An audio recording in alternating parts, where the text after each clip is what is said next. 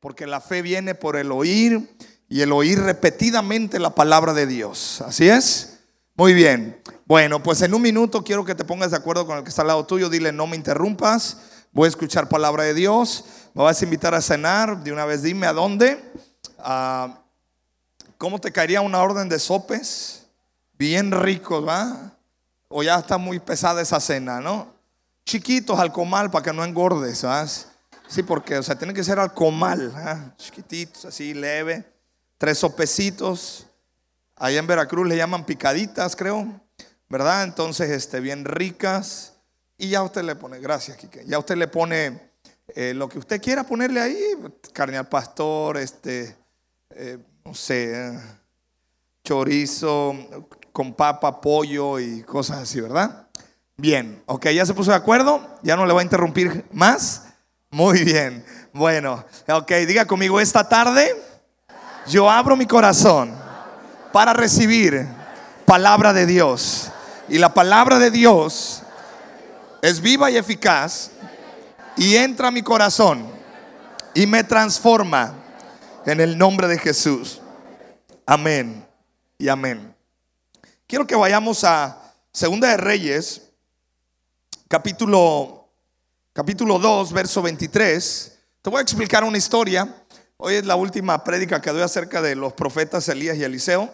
Y esta historia es muy interesante porque todos hemos vivido eh, el rechazo y, bueno, todos hemos vivido el, lo que es el rechazo y la burla, ¿verdad? ¿A alguien de aquí se han burlado de usted alguna vez? Si se han burlado o no se han burlado, ¿verdad? Si no, te, si no se han burlado de ti, no has vivido en México. O sea, a todos mexicanos nos han echado carrilla, ¿verdad? Los psicólogos ahora sacaron eh, un término en inglés para la burla, que es el, bullying, ¿verdad? En mis tiempos era carrilla, ¿verdad? Era burla, era a todos nos echaron carrilla, porque si estabas alto, eh, eh, el, te decían el hijo, de, el hijo del Altísimo, o sea, o te decían el varón o la vara alta. Si estabas chaparro, te decían el chaco, te decían este, el sope, o no sé, ¿verdad? Um, Pero de todos se han burlado, ¿sí o no? el asunto es este, que nuestras relaciones, hay veces que no nos damos cuenta, y ya sea que se burlan de nosotros o nosotros nos burlamos de la otra persona. Es muy común, ¿verdad? Y confundimos el hecho de bromear con una persona con el hecho de burlarse de una persona.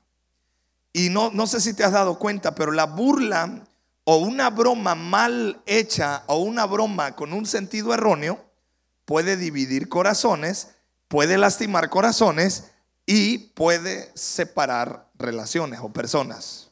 ¿Sí o no? O nomás estoy hablando porque a mí me pasó. ¿Verdad? En el matrimonio o en las relaciones, cuando de la broma se brinca a la burla, cuidado. Hay un alto riesgo. Y de eso te quiero hablar hoy. ¿Y sabes a quién le pasó? Como este te he estado hablando todas estas semanas del profeta Elías y del profeta Eliseo, ¿de quién crees que se burlaban de ellos dos? Una vez se burlaron del profeta Eliseo, porque él era sin cabello, estaba calvo, estaba pelón, ¿verdad? Entonces vamos a, leer aquí esta historia. Ok, ¿ya lo tenemos? Bien, ok. Después Eliseo salió de Jericó y subió a Betel. Mientras iba por el camino, unos muchachos de la ciudad comenzaron a burlarse y a reírse de él. O sea, hablando en costeño, le echaron carrilla, ¿verdad? Le empezaron a echar carrilla y ¿qué le dijeron? Vete de aquí, viejo calvo, gritaban. Hay una versión que dice, lárgate pelón, lárgate pelón. ¿ah? Entonces le gritaban, viejo calvo, viejo pelón, ¿ah? ¿Ah? pelón, pelonete, cabeza de cuete. Eliseo, vete de aquí, viejo calvo. Fíjate, le decían viejo y luego calvo, imagínate, mano. O sea, con todo la carrilla, ¿no? Eliseo se dio la vuelta, los miró. Hay una versión que dice clavó su mirada en ellos, o sea que Cuidado te metas tú con un profeta. Y los maldijo. Ahorita te voy a explicar cómo estuvo este asunto.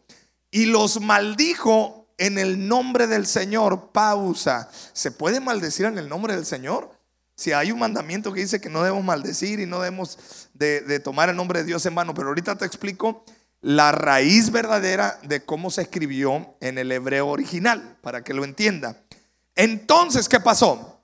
Dos osos salieron del bosque y atacaron a 42 de ellos. Ahora, hermano, eran 42 los que le estaban echando carrilla. Si a veces tú y yo con uno que nos hace burla no podemos, ahora con 42. ¿Ah? De allí, Eliseo fue al monte Carmelo y finalmente regresó a Samaria. Wow. He titulado este mensaje Cancelando el bullying. ¿Ah? Para que me entienda, ¿verdad? Términos modernos, el bullying, la burla. Porque de todos se han burlado en nuestra vida. Bueno, a todos nos han hecho burla, ¿sí o no? O el famoso bullying, ¿verdad? O no, a ver, no, me quiero sentir solo. Levante la mano si a usted también le hicieron burla, ¿verdad? Wow, yo pensé que nomás a mí, ¿verdad? A mí me decían el, el, el, bueno, me decían muchas cosas, pero ya Dios me sanó, ¿verdad? ¿Quiénes tenemos en nuestra historia gente de la cual se ha burlado de nosotros? Todos, ¿verdad? Y le digo, le digo esta situación porque yo quiero que ponga mucha atención a esto. Hasta en las familias, sin darnos cuenta, queriendo bromear, terminamos burlándonos del hijo, de la hija, del esposo, de la esposa, del primo, de la prima, del pariente, de la suegra, del suegro, del, del compadre. O sea, terminamos burlándonos, ¿verdad? Del papá, de la mamá. Y, cuidado con eso. y aquí hay dos, hay dos personas. Los que se burlaron de nosotros y de quienes nos hemos burlado. Porque te voy a decir una verdad. Aunque tú ahorita digas que y te hagas la víctima, ay, se burlaron de mí. No te hagas. También tú te has burlado de otros. Levánteme la mano, no me dejes solo. Ah, ¿verdad? O sea, que hay de dos. Se han burlado de ti, pero la mera neta, también tú te has burlado de otro. ¿Por qué no me dice amén? ¿Que tiene miedo que se burlen de usted o qué? ¿Ah? Acuérdate, cuando uno viene a la iglesia y se convierte a Cristo, te dicen el, el, este, el padrecito, te dicen el, este, ¿cómo te dicen? El aleluyo. ¿Ah? ¿Ah? A mí me decían el padrecito en la secundaria por dos cosas. Porque yo era bueno para poner apodos, así que no se meta conmigo porque puedo tener un apodo para ti. Era bueno para poner apodos, pero también me decían el padrecito porque venía a la iglesia, ¿verdad? Entonces me echaban carrilla por todos lados, ¿no? Y la realidad es esta. por ejemplo, hay gente que viene a las iglesias y, hay gente que dice, es que a mí me lastimaron. Ahora, yo no sé si te has topado con alguien que se divorció. O, siempre cuando tú ves, eh, platicas con alguien que se divorció, siempre te va a decir, me dejaron. ¿Verdad? ¿Está conmigo? O sea, casi la mayoría te va a decir, es que me dejaron. O es que me separé porque me trataba mal, porque no, no, no es para mí. Nunca te va a decir lo que él hizo. ¿Está conmigo?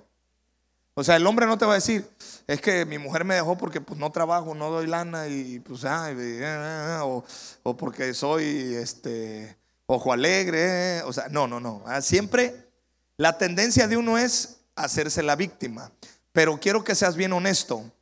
Se han burlado nosotros, pero también nosotros nos hemos burlado de otros y también nosotros, a veces sin darnos cuenta, hemos lastimado gente. No me dejes solo, dígame amén. ¿ah? Hoy vamos a cancelar y hoy vamos a aprender cómo enfrentar la burla el bullying, cómo enfrentar el rechazo y ser libre en el nombre de Jesús y avanzar en nuestra vida. ¿Está conmigo? Ok, ¿quiénes recibimos burla de gente? Todos, ¿verdad? En nuestra casa, familiares, amigos, a veces hasta en la iglesia. ¿verdad? ¿Quiénes tuvimos compañeros en la escuela que se burlaron de nosotros? Todos, todos, todos. Todos los que estamos aquí. Ahora, Vamos a empezar. La palabra humillar quiere decir rebajar, disminuir, someter, ultrajear. O sea, a todos nos han humillado con la burla, con el bullying. Y esto es tremendo porque en las escuelas es muy común, entre los niños es muy común. Porque hay una tendencia en el ser humano de burlarse del otro, de humillar, ¿verdad? Ahora, quiero poner bien en claro esto. Una cosa es burla y otra cosa es broma. Una cosa es una cosa y otra cosa es otra. ¿ah? Oh, tremenda revelación, ¿verdad? Una cosa es burla y otra cosa. Te voy a explicar. La broma siempre es compartida por el otro y no hay una mala intención. Sabes que el otro va a entender que es una broma y no lo estás lastimando. O sea, no es para lastimar.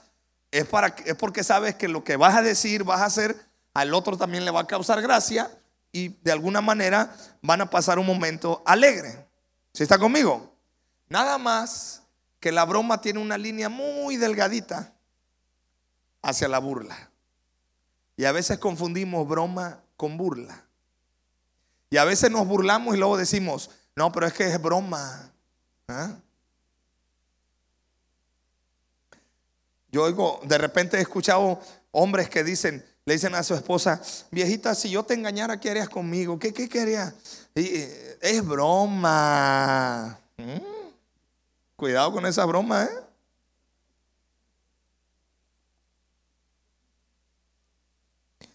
En la burla hay una mala intención, como por ejemplo aquí con los, con los, estos muchachos de Betel que le gritaban a, al profeta viejo calvo. Yo no creo que era broma, ¿ah? o sea, había una mala intención de hacerlo, de hacerlo reprochar, ¿verdad?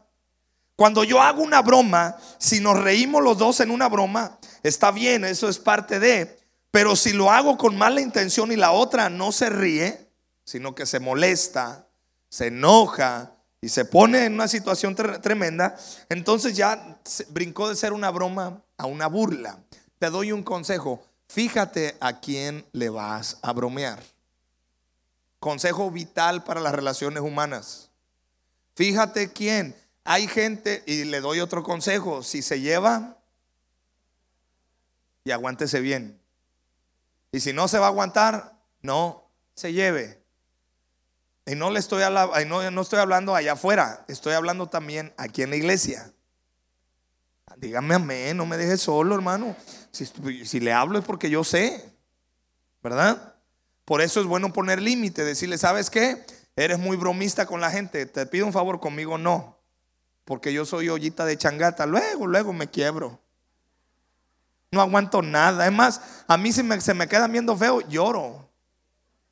No aguanto nada. Además, te estoy diciendo, yo estoy llorando. Diga, ¿sabes qué? A mí no puede, o sea, no, porque no aguanto. Obviamente, si tú pones ese límite, tú tampoco vas a hacer broma, ¿de acuerdo? Amén o no amén. Ah, bueno, vámonos a cenar. Esta es toda la revelación de esta tarde. Ah, no es cierto, ¿eh? Pero es bien importante, porque la burla es hecha para una persona, eh, la burla es hecha para una persona que se quiere lastimar. Ahora, hay, ¿por, qué la, ¿por qué la gente se burla de los demás? Hay una raíz a esto. ¿Por qué yo me burlo de otro? ¿Por qué otro se burla de mí? Diga conmigo esta respuesta para que se le quede bien grabado. Diga conmigo, por inseguridad. Es decir, una persona insegura tiene una tendencia a ser burlesco o burlón. Porque se burla del otro y lo que está diciendo es, ¡ah! Mira, te caíste. O sea, está diciendo, yo no me caí, tú sí. porque hay una inseguridad. La burla es hecha por personas inseguras. Porque somos inseguros. Cuando alguien se tropieza y nos reímos o se burlan eh, de tu nariz, bueno, de mi nariz se burlaban mucho, o de la panza que tenías o tienes, ¿ah?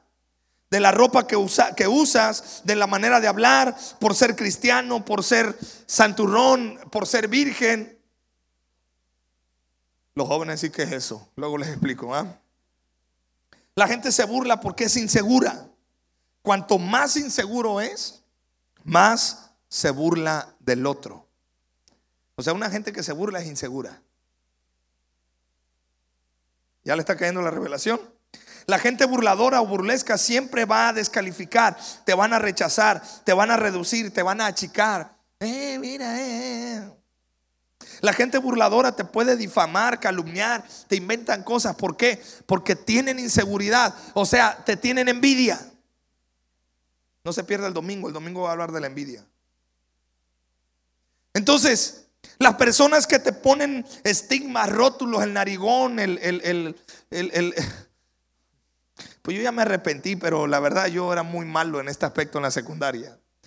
Eh, en, el salón teníamos al cuche, teníamos al perro, teníamos al pollo, teníamos al guasón, teníamos a la changa, este, estaba el huevíparo, o sea, yo, este, teníamos a la piraña, teníamos, este, bueno, teníamos ahí todo el rollo, ¿no? Te ponen estigmas, ¿ah? Al piolín, teníamos uno que se llama piolín, teníamos uno que le, le pusieron el muerto, imagínate, le pusieron el muerto. Porque en, una vez en un homenaje eh, le traía, problemas estomacales, le dio diarrea y se aguantó, o sea, no quiso que le ganara. Y, de tanto aguantarse se empezó a poner pálido, pálido, pálido, pálido, pálido. Se puso, y pum, se cayó. Imagínate, pobrecito, se desmayó, se cayó y se hizo del baño. Hermano, o sea, la mera neta, pues, o sea, en secundaria eso es terrible. Seguro que se burlan de ti, ¿ah? Y le pusimos el muerto porque pensamos que se había muerto. Entonces, imagínate, teníamos al muerto, teníamos. Pero te, ¿cuántos fuimos rotulados de chicos? Así la verdad. O sea, ¿a cuántos nos pusieron apoditos así? Ah? Que, el, que, el, gordo, que, que el ojón, ¿verdad? Que un amigo mío le decíamos el petróleo, porque estaba negro como él mismo.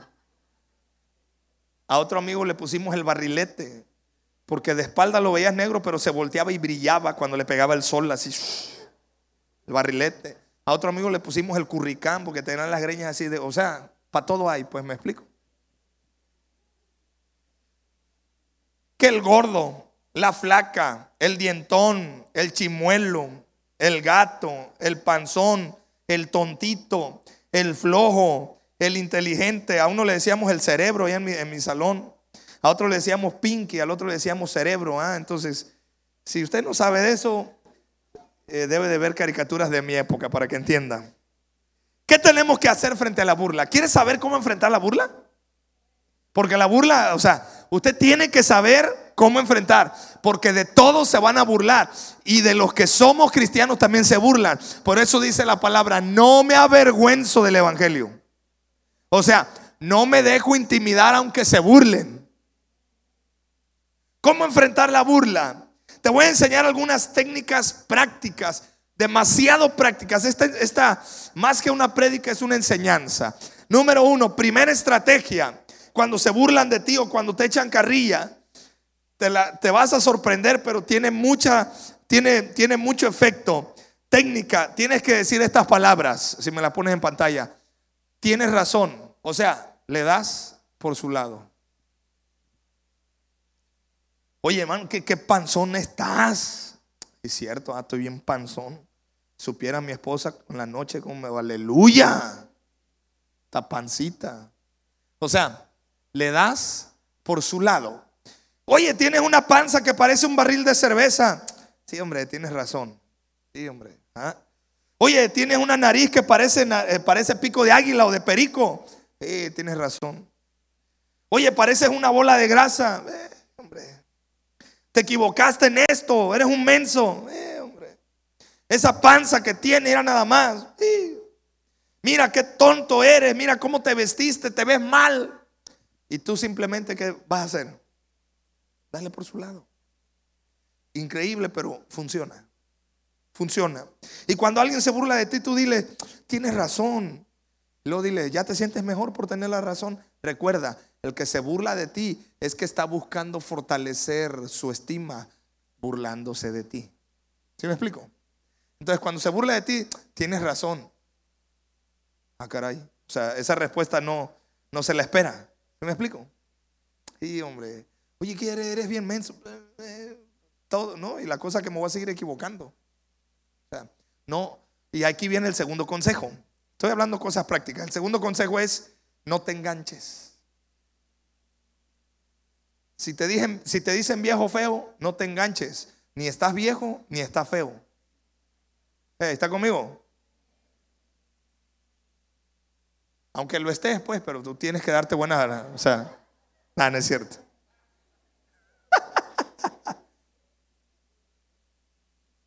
¿Se burlan de tu risa? Ah, no te enganches con el que, mira, con el que no te interesa mantener, contacto y se burla de ti, o te rechaza, o te rebaja. Tú le tienes que decir esto, lo voy a tener en cuenta, gracias, y sigue adelante. Oye, hermano, ¿qué, qué, patotas tienes? pues de qué no, calzas del 14. Oye, no me había dado cuenta. Y tienes razón. Ah, y sigues. O sea, no te enganchas. Oye, esos zapatos de payaso, que, a lo mejor ya me está criticando mis zapatos usted ahorita. ¿ah? Tiene razón, no lo había pensado, pero a mí me gusta. ¿Se me explico? O sea, el otro se burla porque es inseguro, tú no. Tú di, ah, está bien, o sea, no me engancho. ¿Sí me explico? Hey, ¿está conmigo? Y te voy a decir algo. Cuando tú le das por su lado a alguien y no te enganchas, te dejan de molestar. A mí me decían el padrecito en la secundaria. Y yo me sacaba de donde decía, híjole, y, luego, y, era la hora del recreo y decía un amigo que el padrecito haga una oración para que bendiga los alimentos. Y me daba, vergüenza, coraje. Hasta que una vez me armé de valor. Dije, y dice, y yo estaba esperando, dice, que el padrecito de, no, digo, no nada más vamos a orar, siéntense, les voy a hablar de la palabra de Dios. Preparé algo ahí. Y empecé. Y me dice mi hijo, no, así ya no. Y me dejaron decir padrecito. Porque tú alimentas al que se burla enojándote y enganchándote con ellos. ¿Se me explico? Ignóralos. Si tu mujer te dice viejo panzón, si es de cariño, gloria a Dios. ¿ah? Pero si te lo dice queriéndote ofender o queriéndose burlar de ti, no te enganches. O esto, o a un amigo, ¿está conmigo? O aquí en la iglesia, ay, tú eres bien, tú pareces espiritualoide, ¿qué te pasa?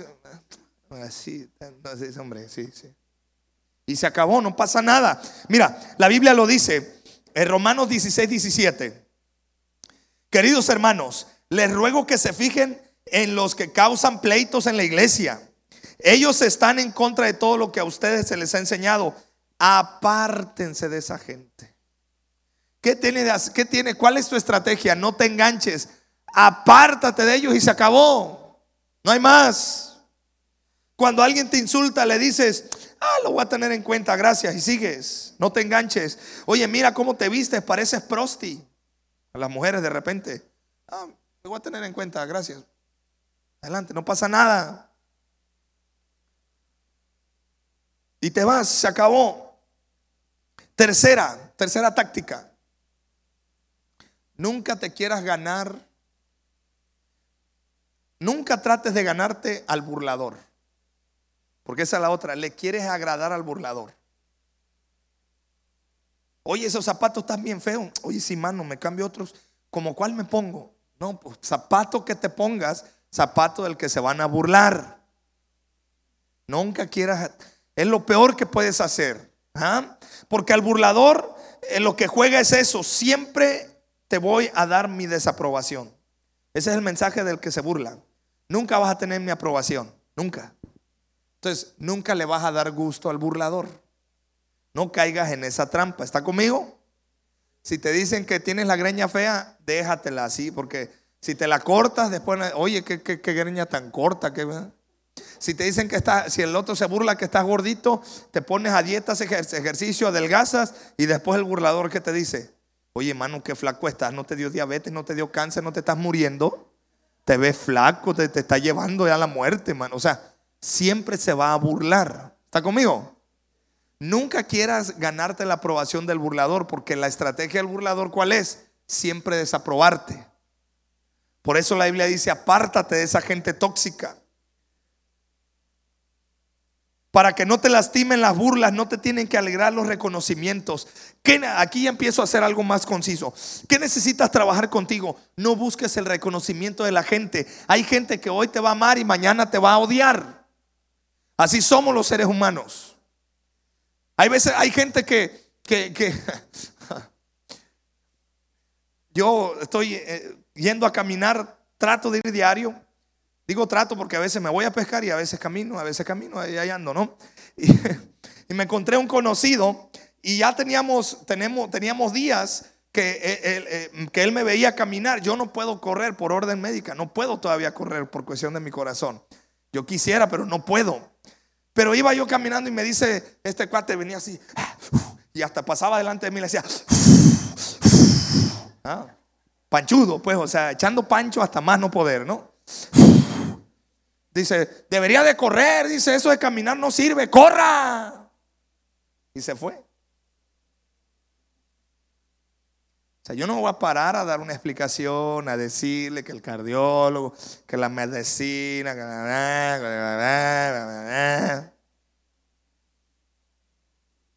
¿Sí me explico? ¿Qué hice? Seguí. Y sigo caminando.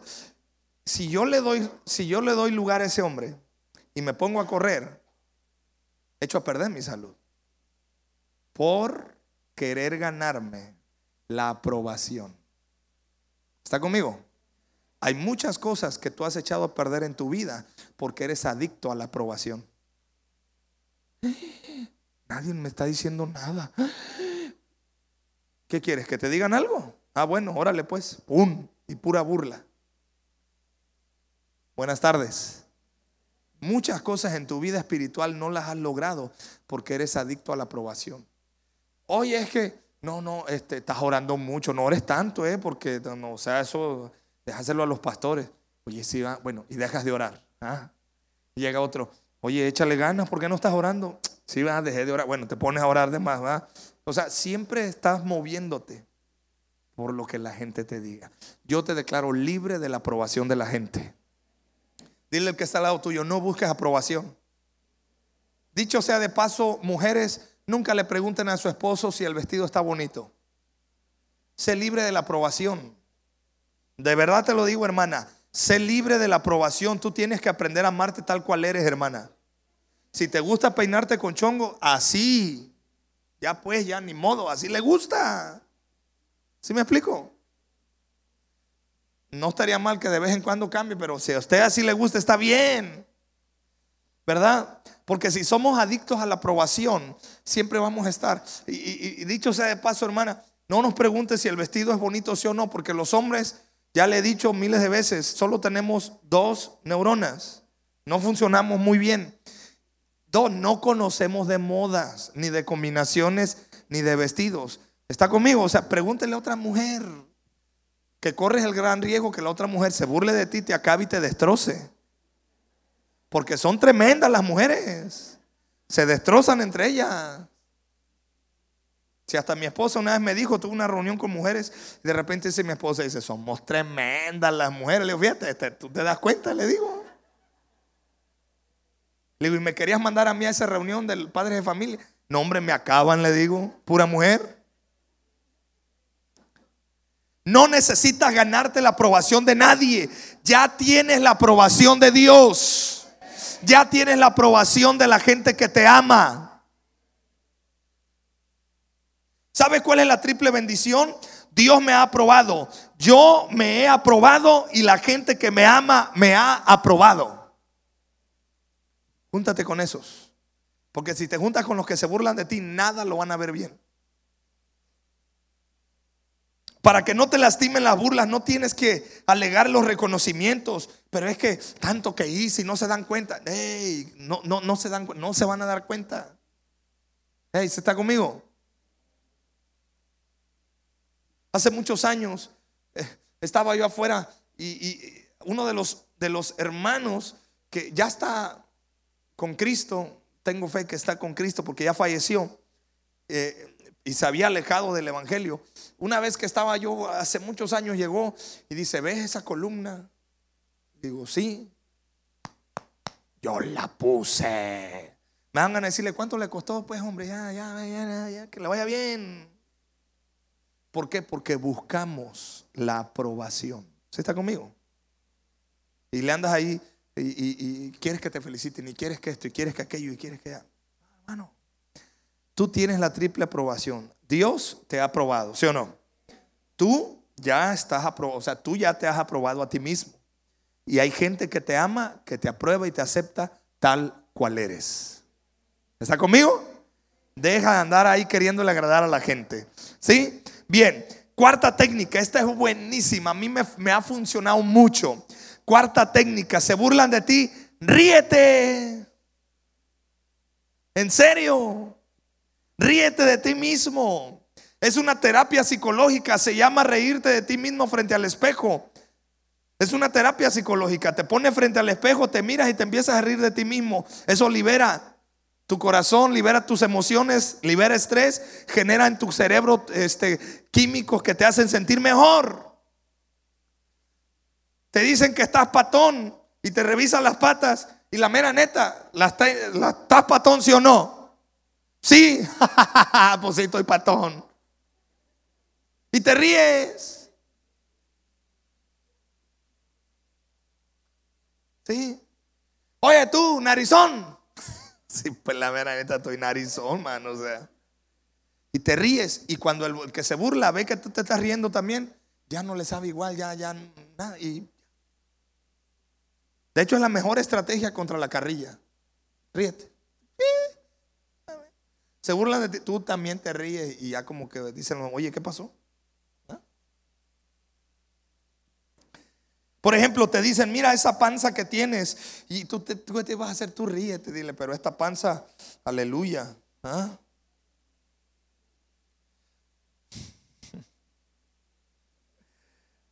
Aquí tengo escrito algo, pero me da mucha pena decirlo. No sé por qué me emocioné escribiendo hace rato, y, pero después se lo digo cuando estén solo matrimonios. ¿Ah? Y te dicen, mira la nariz que tienes, parece sacacorchos. ¿Ah? Te ríes, hombre. Tú dile, no solamente sacacorchos, también es sacamocos. Y saca tapas de Coca-Cola. Oye, pero mira, oye, te equivocaste diez veces, qué maleta eres. No, y la cosa es que me voy a seguir equivocando más. Y te ríes. O sea, ríete. Tú le dices, tú en pocas palabras, tú dile, mira, botellita de Jerez, botellita de Jerez, todo lo que me digas será al revés. Y te ríes. ¿Por qué? Porque nosotros no somos gente de violencia, no somos, somos, somos gente de fe agresiva. Y en el nombre de Jesús salimos adelante hermano, las burlas no te deben de detener. Ya voy entrando un poquito más profundo al tema. ¿Por qué? Porque a veces tenemos que aprender a ignorar cuando alguien se burla. Ignóralos. Dile así, mira, dile, ¿ves estos cuatro dedos? Sí, díselo a mis dedos. ¿Ah? Ignóralo.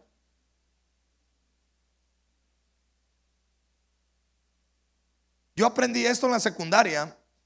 Yo era muy peleador Ayer le dije a mi esposa, le digo, ves ahí donde, como caminamos en las mañanas, le digo, ves ese lugar, le digo, antes era la Panamericana, la, eh, no, Panamericana, ahora la, la, donde, la de Valores, ahí en el embalse. Digo, ves ahí, no se me acuerdo si era Panamericana o no sé cuál era ahí. Algo así. Digo, ves ahí, digo, antes era monte y eso, al ladito, ahí nos citábamos para pelear saliendo de la escuela. Digo, nos poníamos de acuerdo y decía esposa, ¿tú ibas? Le digo, claro que iban, le digo, porque yo no, no, no se iban a burlar de mí, le digo. Yo no me iba a rajar a las peleas, le digo, siempre iba. Le digo, prefería que me golpearan a que se burlaran de mí, le digo. ¿Ah? Y, cuando tuve mi encuentro con Dios y dije, no, esto no es correcto, dejé de pelear, me dieron una corretiza por todo el canal, me empezaron a patear, solo me hice bolita. Dice uno de ellos, dice, oye, dice, ¿por qué no, por qué no te defiendes? Dice, le digo, ya no voy a pelear.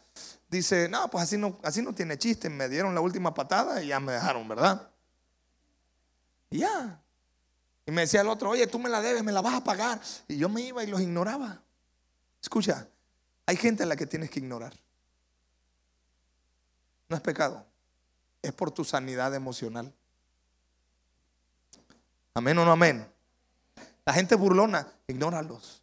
Oye, que se están burlando, ignóralo. Que me dicen esto, que, pero yo sé que me están criticando, ignóralos. Pero hay gente a las cuales le tienes que parar los tacos. O sea, le tienes que poner porque se están pasando de la raya. A esa gente solamente se, tienes que confrontar y decirle, ¿sabes qué? Ya no. Por ejemplo, hay gente que luego te dice, estoy ofendido contigo porque no me prestaste el dinero. ¿Ah? Te quieren manipular y tú qué le vas a responder?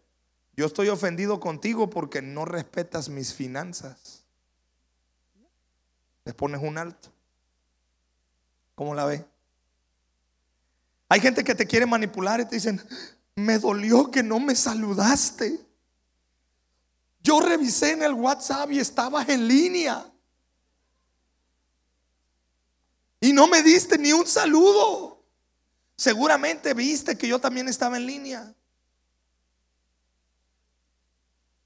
¿Qué le vas a responder tú? Y a mí me dolió que no me creíste, que no te vi.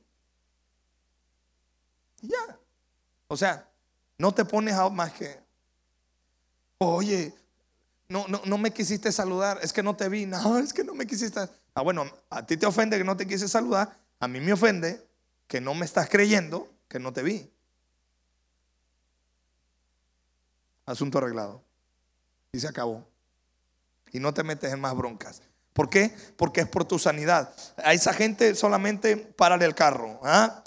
Eh, pero pastor Jesús dijo, ponga que pusiéramos la otra mejilla. Eso quiere decir que yo tengo, no, poner la otra mejilla quiere decir, no te vayas a vengar. Porque no somos gente violenta, pero tampoco somos gente tonta. Cuando el soldado romano le pegó a Jesús, él dijo, si he hecho mal, dime cuál. Y si no, ¿por qué me pegas? O sea, al fin y al cabo Jesús dijo, ¿qué hule? A veces hay ciertas personas que les tienes que jugar de la misma manera para que entiendan cómo es el asunto. Pero hay veces que solamente ignóralos. Bien, principios para caminar en libertad, ser libre de la gente y de las burlas. ¿Listo? Ya te enseñé algunos consejos, vamos a ver algunos principios. ¿Sigue conmigo aquí todavía, iglesia? Número uno, ¿cómo soy libre de las burlas y de la, y de la gente tóxica? Fe agresiva, diga conmigo, fe agresiva. Tienes que ser agresivo no con la gente, con tu fe. Tienes que creer que Dios hará mayores y mejores cosas contigo que lo que la gente dice de ti. La gente exitosa combina confianza y total confianza. Te voy a explicar esto. Eh, esta frase la tienes que escribir y, si la quieres postear en tus redes sociales, hágalo. Por lo menos póngalo en su, estado de WhatsApp. Confía en la gente, pero pon en Dios toda tu confianza. Otra vez, confía en la gente, pero pon en Dios toda tu confianza. Cuando aplicas este principio vas a ser libre de la gente. Tampoco voy a estar toda la vida desconfiando de todos. Necesito confiar. Así se arman las buenas relaciones humanas. Pero no le voy a dar toda mi confianza a la gente. Toda mi confianza en quién debe estar. Ese es el problema. Por eso te han lastimado tanto. Porque te, das toda tu confianza. Pones toda tu esperanza en la gente. La gente somos gente y algún día te vamos a fallar. Confía en la gente, pero pon toda tu confianza en quién. Si está conmigo, un principio que te va a liberar de muchas cosas. ¿Cuál es la diferencia? Confianza es, yo sé que me vas a fallar, pero yo confío.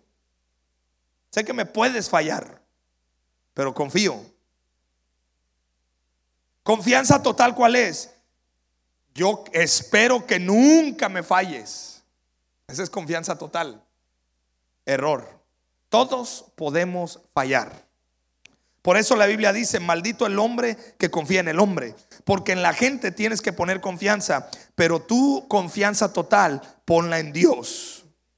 Es decir, confiar en alguien, sé que me puede fallar y si me falla, bueno, le di la oportunidad y le di la confianza. Tu marido te puede fallar. Poquitas hermanas dicen. Se me hace que... Ah. Tus hijos te pueden fallar. Tu esposa te puede fallar. El pastor te puede fallar. Sí, perdóneme. De una vez le pido perdón. Tu líder te puede fallar. Tu mejor amigo te puede fallar. Te podemos fallar. O sea, confía, pero te podemos fallar. Pregunta, ¿Dios te puede fallar? Confía en Él totalmente. ¿La palabra te puede fallar, la palabra de Dios? Cielo y tierra pasará, mas su palabra no pasará. Confía totalmente en la palabra de Dios. No quiere decir que no confíes en la, confía en la gente, pero te podemos fallar. No sé si me estoy explicando. ¿Sí me explicó? Ah, semanas atrás nos metimos a pescar. Yo traía una caña toda remendada, caña de pescar. Yo sabía que esa caña la estaba poniendo a prueba, honestamente. Mi esposa como que no me la quería creer mucho, pero era verdad, es verdad. Y, yo dije, la vamos a probar a ver qué tal. Se le prendió un jurel como de 10 kilos, hermano, uno de esos animales que jalan. Y lo estábamos jalando y ¡pra! Se rompió. y, y, ¡pum! Cuando de repente, y el que la estaba dice, ¿ahora qué hago? Le digo, a ver, y le quité la caña y empecé a sacar el jurel a mano. El chiste que sacamos el animal. Yo sabía que podía romperse. Pero aún así la puse a que, trabajara. Tú debes entender algo. La gente se puede romper, la gente te puede fallar, pero no por eso no vas a lograr tus objetivos. ¿Sí estás conmigo? Vital para que seas libre de la burla y de la gente. Confía, porque no puedes andar de desconfiado, eso es un problema. Es que yo no confío en nadie porque me lastimaron. Mm, tienes un gran problema. Traes una herida en tu corazón. Confía. Pero ten en cuenta, pueden fallarte. ¿Está conmigo? ¿Cuál es el problema? Cuando ponemos en la gente toda nuestra confianza y le decimos, tú no me vas a fallar, entonces te veremos en sanidad interior la siguiente semana. Porque te van a fallar. ¿Ah? Mira, hay gente que a mí me ha dicho, este, yo necesito que usted ore porque usted es la último que tengo. Si ya, si, la oración de usted no pega, me muero. Y yo dentro de mí digo, pues nos morimos juntos. Porque estás poniendo tu confianza en mi oración.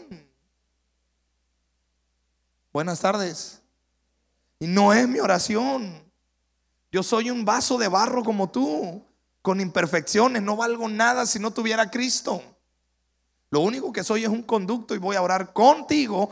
Me voy a unir a tu fe para juntos pedir a Dios. Y entre cuando dos se ponen de acuerdo, Dios hace la obra. Pero yo no, no tengo, yo, o sea, sí me estoy explicando. Vas con tu líder, dame tu consejo, porque tu consejo me va a salvar. Uh, imagínate la carga que le estás poniendo a esa persona. Y si te da el consejo y resulta que el consejo, dos, tres, ¿Ah?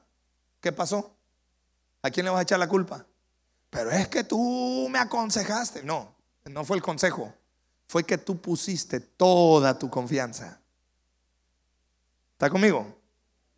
Este negocio lo vamos a poner y nos va a sacar de pobres. Uh, ya pusiste toda tu confianza en un negocio. Toda tu confianza en quién la debes de poner. Ojo, no en tu pareja, Tienes que confiar en tu pareja que no te va a fallar. Claro que vas a confiar, pero mi confianza está en Dios. ¿Ya está conmigo? Bien, sigo avanzando porque ya el tiempo apremia. nunca, gente, nunca dejes que la gente ponga su total confianza en ti. No, tú dile, ¿sabes qué? No, no confíes todo en mí, confía en Dios. Mira, por eso tienes que, que ser sabio, ¿verdad? Por eso cuando Jesús, de hecho a Jesús le pasó, ¿Quieres ver la historia? Mateo 26, verso 36. Dice, entonces Jesús fue con ellos, hablando de sus discípulos, al huerto de los olivos, llamado Getsemaní, y dijo, siéntense aquí mientras voy allí para orar. Se llevó a Pedro y a los hijos de Zebedeo, Santiago y Juan, y comenzó a afligirse y angustiarse porque Jesús sabía que llevan por él. Y Jesús les dijo, mi alma está destrozada de tanta tristeza hasta el punto de la muerte. Quédense aquí. ¿Y qué les pidió? Y ellos como buenos discípulos que hicieron, se durmieron. Les valió cacahuate la aflicción de Jesús, se durmieron. Su maestro, el Mesías, su sanador, aquel que les había dado sentido a su vida, aquel que los había sacado de, de, ser pescadores, de ser recaudador de impuestos, aquel que les había dado propósito, les estaba abriendo el corazón y diciéndoles, me siento tan mal que quiero que estén ahí y oren conmigo, velen conmigo. ¿Y qué, qué hicieron sus discípulos? Este...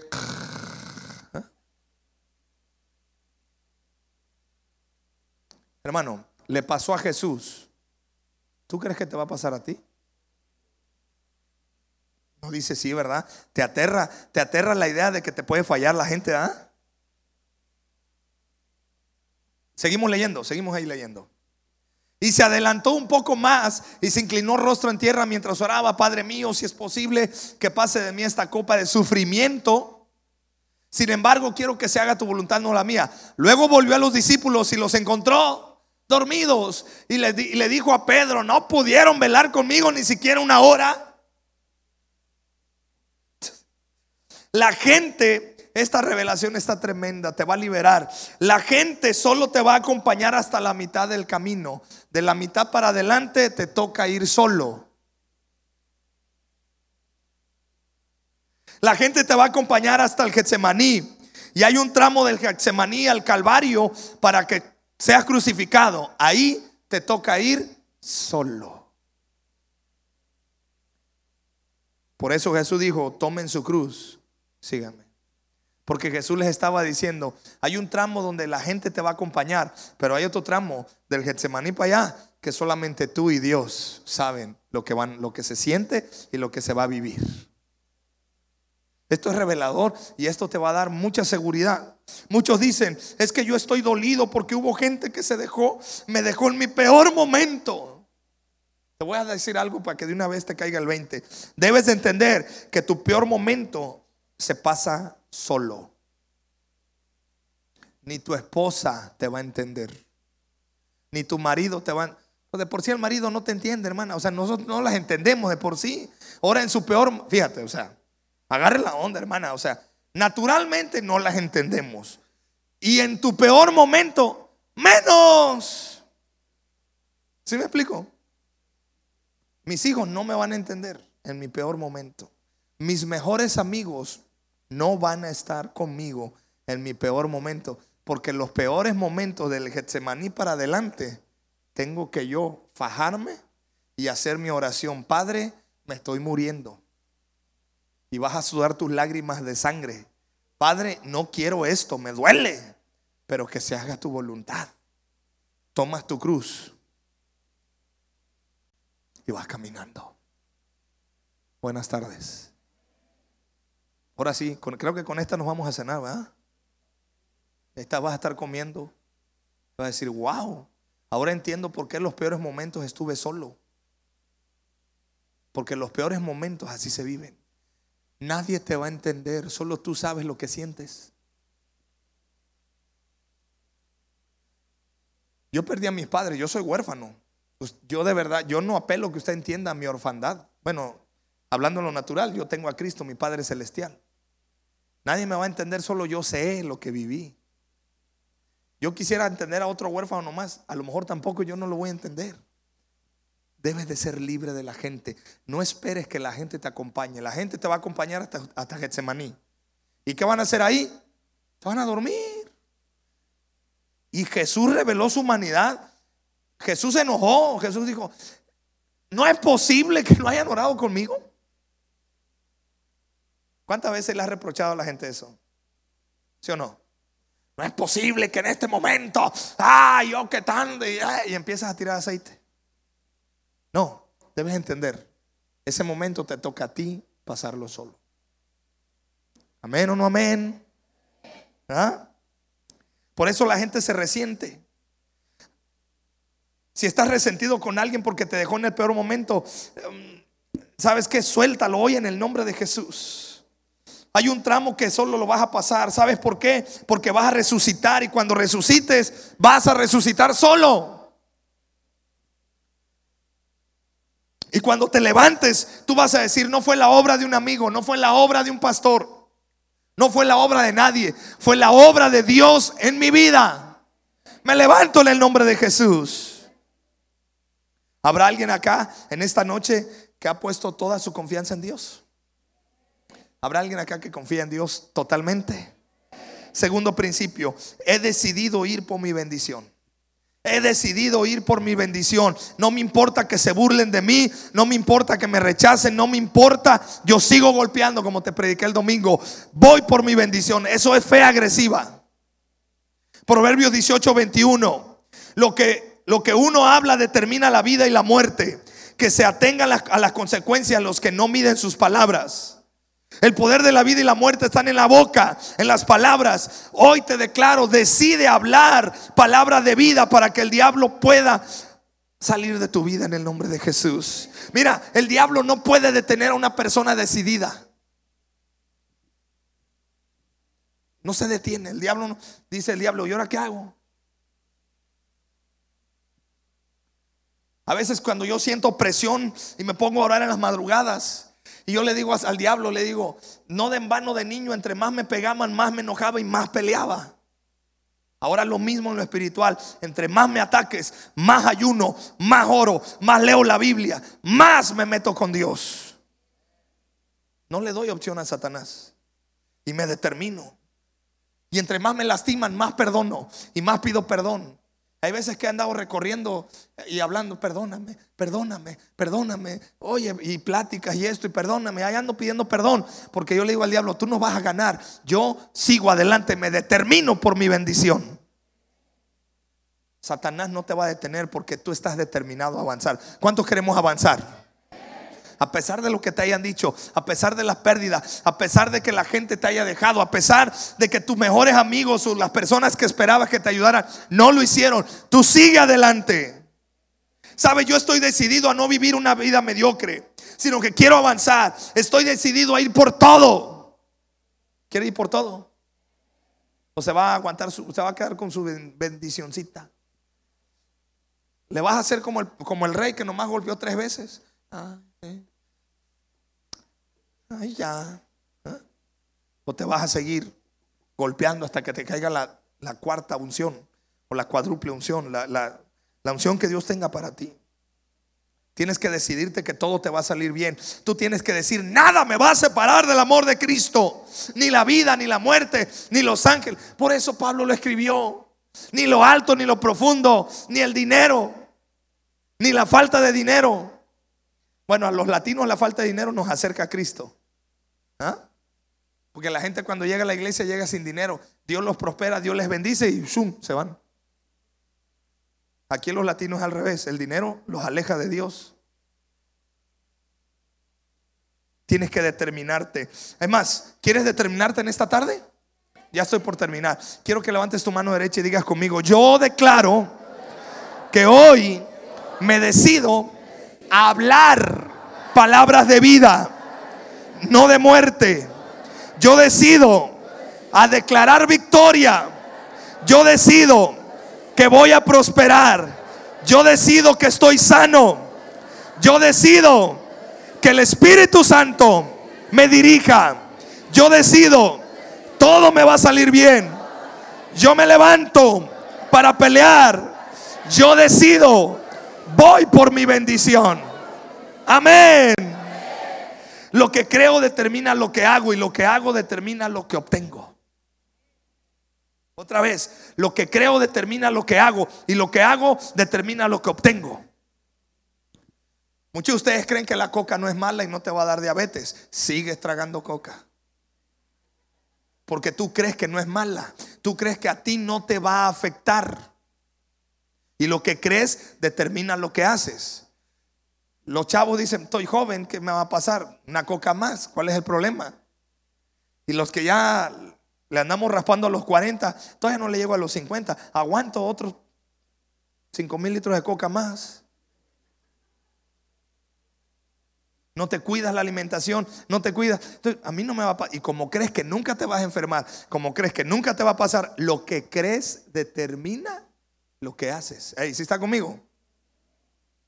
Yo yo no necesito orar, yo estoy bien. Ah, tú crees que estás bien, no necesitas orar, no oras. ¿Está conmigo? Yo estoy bien, yo no necesito que a mí me aconsejen, yo estoy bien. ¿Crees que estás bien? Ah, como crees que estás bien, nunca pides consejo. Y ahí te, ya te andas rebotando como las maquinitas de pinball así, pam, pam, pam, pam, pam, pero estás bien. Pero hoy tú decides creer que vas a ser bendecido, vas a ser sano. Tú decides creer y cuando tú crees, tú haces. Y lo que lo que tú crees, eso determina lo que haces. Y lo que haces te da lo que, o sea, determina lo que obtienes. ¿Sí está conmigo? Si te consagras, si ahorras, si, si, si bendices, si siembras. Y todo eso que haces va a determinar lo que recibes. Hoy eres el fruto de lo que tú hiciste años atrás. ¿Quieres que te vaya bien 2020? Para que te vaya bien el 2020, hoy no te estás dando cuenta, pero ¿qué estamos hoy? 11 de abril. El 11 de abril del 2020, del 2020 no te estás dando cuenta, tú hoy estás sembrando para el 11 de abril del, del, 2020. Ya lo está cachando, ¿ah? lo que le estoy diciendo. Porque lo que haces hoy, mañana lo vas a, lo vas a recibir. ¿Está conmigo? Todo lo que has sembrado lo vas a recibir. Por eso yo declaro que tú estás decidido. ¿Habrá alguien aquí decidido por seguir a Cristo? Que no te importa nada, que no te importa, aunque se burlen de ti. ¿Ah? ¿Sabes a mí que me sorprende? Y yo de alguna manera me reta, eh, como camino ya casi todos los días en el parque lineal. Una, dos, tres, cuatro, cinco. Hay como siete estaciones de los testigos de Jehová con sus folletitos. Y ahí están con los folletitos y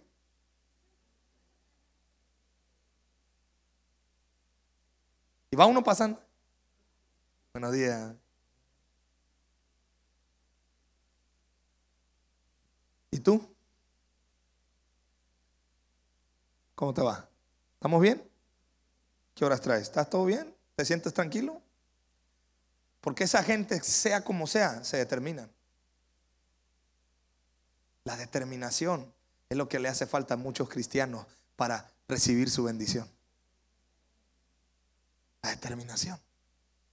Porque una persona determinada, Satanás no la para. Si estás conmigo? ¿Por qué te menosprecian? ¿Por qué te rechazan? ¿Por qué se burlaron? Porque el diablo no quiere que vea que Dios te ha bendecido. O sea, el diablo manda a toda esa gente. Dios va a levantarte en el poder del Espíritu Santo. Fe agresiva es, tengo autoridad para cancelar toda palabra dicha en mi contra. Y te voy a explicar lo que hizo el profeta Elías. Ahora sí, Eliseo. Ahora sí pasen los muchachos la alabanza. Ya, termino.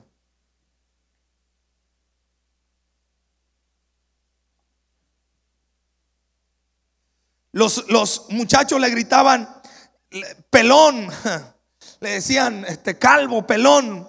Ahora, en la antigüedad, decir pelón, decir calvo a alguien quería decir leproso. Porque a los leprosos se les caía el cabello quedaban pelones. Entonces, cuando le decían calvo, le decían leproso, le decían pelón, lo ofendían. Y la lepra o decirle leproso a alguien era un insulto grave. Y dice que Eliseo los mira y los maldice. Ahora, ¿cómo es que Eliseo los maldijo? No es que los maldijo con groserías o los maldijo y les echó un conjuro. No, no, no, no, no. La palabra maldecir aquí es canceló la ofensa, la burla y la mala intención que estos hombres tenían con él. ¿Sabes por qué se burlaron? Porque querían matarlo.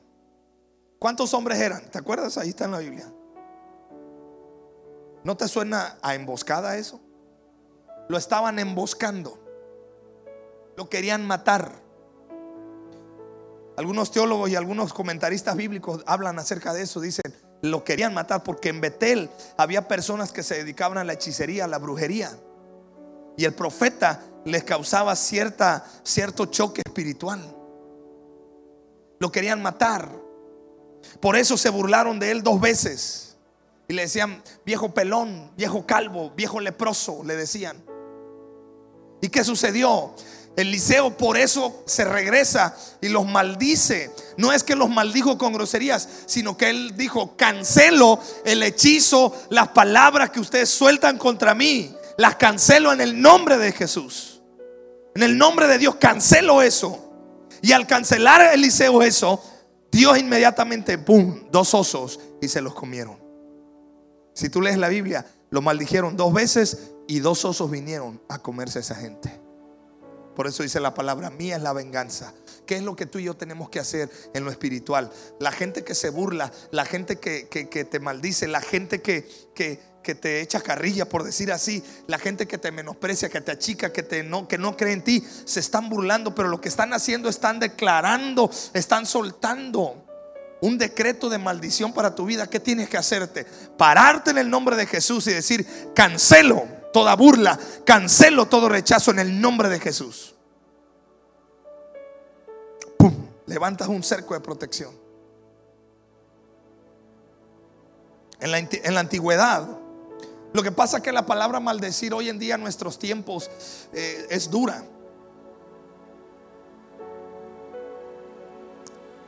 Roberto Durán, un predicador y un amigo mío, y muchos de ustedes le conocieron, le conocen.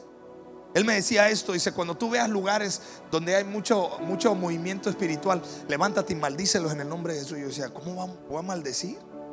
Si la Biblia me dice que no maldiga. Pero él me explicó también, dice, no se trata de soltar palabras hirientes y de maldite. Se trata de maldecir y decir, todo aquello que están haciendo, yo cancelo toda la obra que están haciendo. Y sabes, tú pones un cerco de protección y hay una ley espiritual. Lo que tú siembras, cosechas. Cuando tú sueltas y dices, yo cancelo esto, lo que ellos quisieron sembrar en ti, ¿qué crees que va a pasar? Por eso estos jóvenes se los comieron los osos, porque querían matar a Eliseo y terminaron ellos muriendo. Date cuenta, cuando tú te burlas de alguien para lastimarlo, para agredirlo, para ofenderlo y para hacerlo menos, lo que estás haciendo tú, estás declarando sentencia estás soltando algo que no te das cuenta que se te puede regresar. Por eso a mí no me aflige cuando alguien me dice, te estoy haciendo un trabajo de brujería. Simplemente hago, yo digo, cancelo todo trabajo de brujería en mi contra, en el nombre de Jesús. Y todo lo que hicieron, ahí sí se aplica la de botellita de Jerez.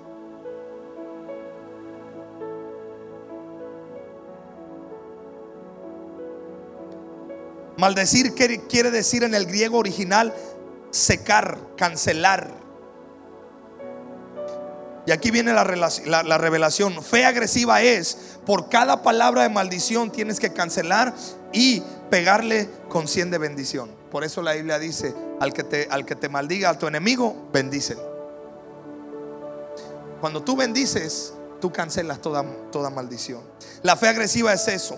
¿Por qué dicen que salieron 42 chicos a burlar? Bueno, ya te expliqué eso. ¿Sabes por qué? Porque querían matarlo. Y termino ya con esto. Quiero decirte, Dios está de tu lado. Dios nunca se ha burlado de ti. Y aunque la gente se burle, y aunque te hagan bullying, y aunque en la escuela le, le hagan bullying a tus hijos, enséñales. Enséñales. ¿Sabes que Cancelamos en el nombre de Jesús.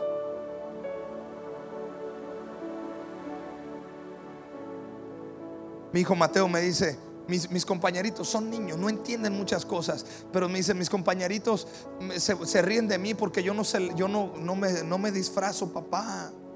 Y se agüita mi hijo. Le digo, hijo, vamos a orar. Ellos no entienden, no conocen que están adorando a la muerte, pero vamos a orar. Le digo, vamos a bendecirlos. Claro, son niños, no entienden muchos de ellos, ¿verdad? Dios está de tu lado y sabes, Él pelea por ti y Dios hará cosas grandes contigo. Quiero que te pongas de pie en esta tarde, por favor.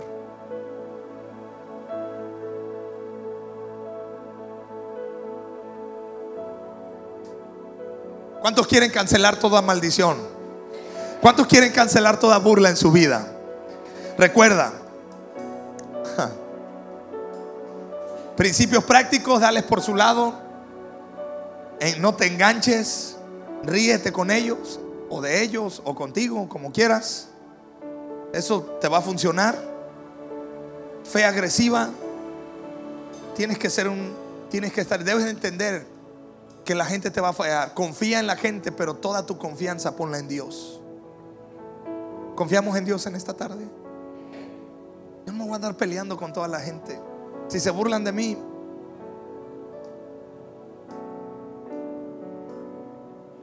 muchas burlas están fundamentadas en la inseguridad de la gente. Si te hacen relajo porque estás güero, seguro el otro está prieto. Y te quisiera estar güero como tú. Si te hacen relajo que estás alto, seguro el otro está chaparro, está chaco, está así. Quiere estar alto. Si te echan carrilla porque tú viajaste y te fuiste de vacaciones, ¿sabes por qué te echó carrilla? Hubiese gustado también ir de vacaciones. O sea, muchas burlas están fundadas en la envidia. Domingo te voy a hablar de la envidia. Pero no por eso tú y yo vamos a caer en esa trampa. No por eso tú y yo nos vamos a detener. Tú y yo avanzamos en el nombre de Jesús. ¿Quieres cancelar toda maldición en esta tarde? Quiero que cierres tus ojos en el nombre de Jesús. Mira, primeramente quiero decirte esto. No importa lo que te han dicho, no importa lo que te han profetizado. Lo que importa es que sepas dónde estás y a dónde vas y quién te acompaña. Y déjame decirte, Dios te acompaña quiero decirte, si no sabías que Él te acompaña, Dios es el que guía tus pasos. Vas camino a la prosperidad y a la bendición. Yo declaro que Dios te va a empujar para adelante y aunque venga la niebla seguirás nadando. Porque tú sabes que mayor es el que está en ti que el que está en el mundo. Hoy te declaro y te profetizo, rema, avanza, nada, camina, crece, sigue adelante. Yo te digo, camina en victoria. Ningún arma forjada contra ti prosperará, porque eres pueblo de Dios, nación santa, pueblo adquirido por Dios.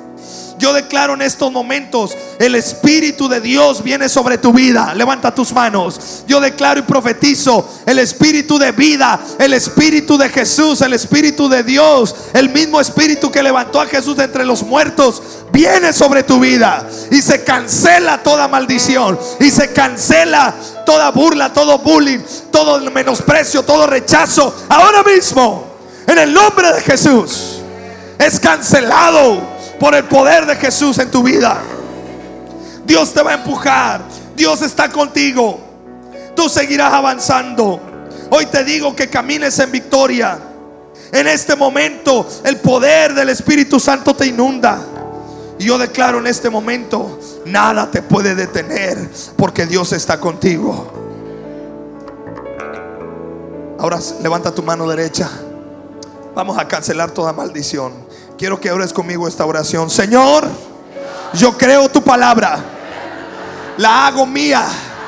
Y declaro tu palabra. Y en el nombre de Jesús, tu palabra está en mi vida. Y declaro bendición, prosperidad, salud, éxito, libertad para mi vida. Yo declaro el don del Espíritu Santo en mi vida. Declaro los dones del Espíritu en mi vida. Amor, gozo, paz, paciencia, benignidad, bondad, fe, mansedumbre, templanza. Lo declaro para mi vida. En el nombre de Jesús. No me detendré. Avanzaré sin límites. Yo declaro, subiré a la cima. Declaro avivamiento para mi vida. Declaro que este año seré sano, ganaré, avanzaré. Nadie me va a detener. Declaro el gozo del Señor. Declaro la paz de Cristo. Declaro cielos abiertos declaro mi familia convertida a Jesús. Declaro fuerzas nuevas. Declaro que seremos como el monte que no se mueve. Estamos firmes. Hoy hablo tu palabra. Hoy desato bendición. Cancelo lo malo y me declaro libre en el nombre de Jesús. Amén y amén. Usted tiene que darle un fuerte aplauso al Señor en esta tarde. Aleluya.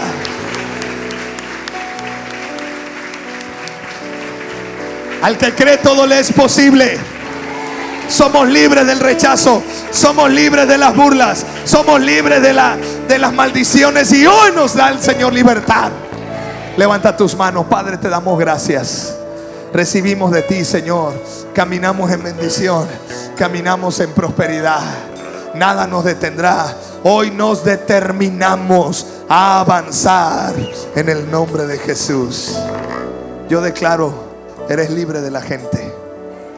Vas a confiar en la gente, pero toda tu confianza está en Dios. En el nombre de Jesús. Me gustaría orar por aquellos que nos visitan por primera vez. ¿Habrá alguien aquí que nos visite por primera vez? Queremos orar por ti. Queremos declarar la salvación de Cristo en tu vida. ¿Habrá alguien acá? Levántame tu mano porque queremos orar por ti. ¿Habrá alguien aquí que nos visite por primera vez a, esta iglesia, a una iglesia cristiana? Bien, le quiero pedir un favor, madre. ¿Puede pasar acá al frente para que oremos por usted? ¿Sí será tan amable de hacerlo? Gracias, qué amable, gracias. ¿Habrá alguien, alguien más acá que diga es mi primera vez en esta iglesia? Queremos que recibas a Cristo en tu corazón. Gracias, qué amable. ¿Verdad? Tere, ¿me ayudas a orar por ella? Bien. ¿Habrá alguien más que diga es mi primera vez aquí en la iglesia? Bien, gracias madre. Vamos a orar por usted. Que Dios le bendiga. Tere va a orar por usted. Ella va a orar por usted para que usted reciba a Cristo, ¿verdad? En el nombre de Jesús. Extiende tu mano hacia acá. Padre, en el nombre de Jesús. Te damos muchas gracias por este corazón, Padre. Declaramos cielos abiertos. Hoy, Señor, ha llegado salvación a su vida. Te pedimos, Dios, que tú vengas y le llenes de tu amor, de tu gracia, de tu misericordia. En el nombre de Jesús les bendecimos. Padre, todas sus necesidades hoy puedan ser suplidas en tu nombre y ella pueda hoy ser llena de tu presencia, de tu espíritu. En el nombre de Jesús declaramos tu amor llenándole y rodeando su vida. Gracias te damos, Padre, por la obra maravillosa que hoy has comenzado en ella. En el nombre de Jesús. Amén y amén. Vamos a darle un aplauso al Señor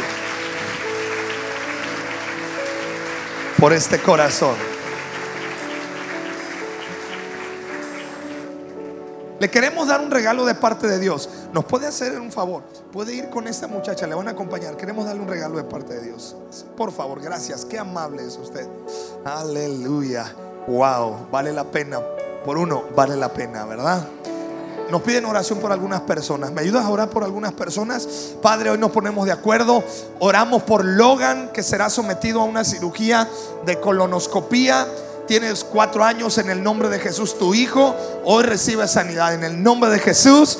Tú tienes el control de la vida de este niño, Padre. En el nombre de Jesús declaramos en fe que tú obrarás sanidad. Ahora mismo, en el nombre de Jesús, Señor, su vida está en, está en tus manos. La vida de su familia, de su mamá y de toda su familia. En el nombre de Jesús. Oramos por Adriana Navarro, de sanidad en sus huesos. Ahora mismo declaramos sanidad para su vida. Oramos por Keila Cabañas, que padece neumonía. En el nombre de Jesús declaramos sanidad para sus cuerpos. son sanos. Este niño, Logan, Adriana y Keila son sanos ahora mismo en el nombre de Jesús. Y todos decimos, amén. Amén. Que el Señor te guarde. El Señor es tu Salvador. Y sabes, tú eres libre de toda maldición. Amén. Somos libres para celebrar. Que el Señor te bendiga. Salúdate y abrázate. Quedamos despedidos en el nombre de Jesús. Amén.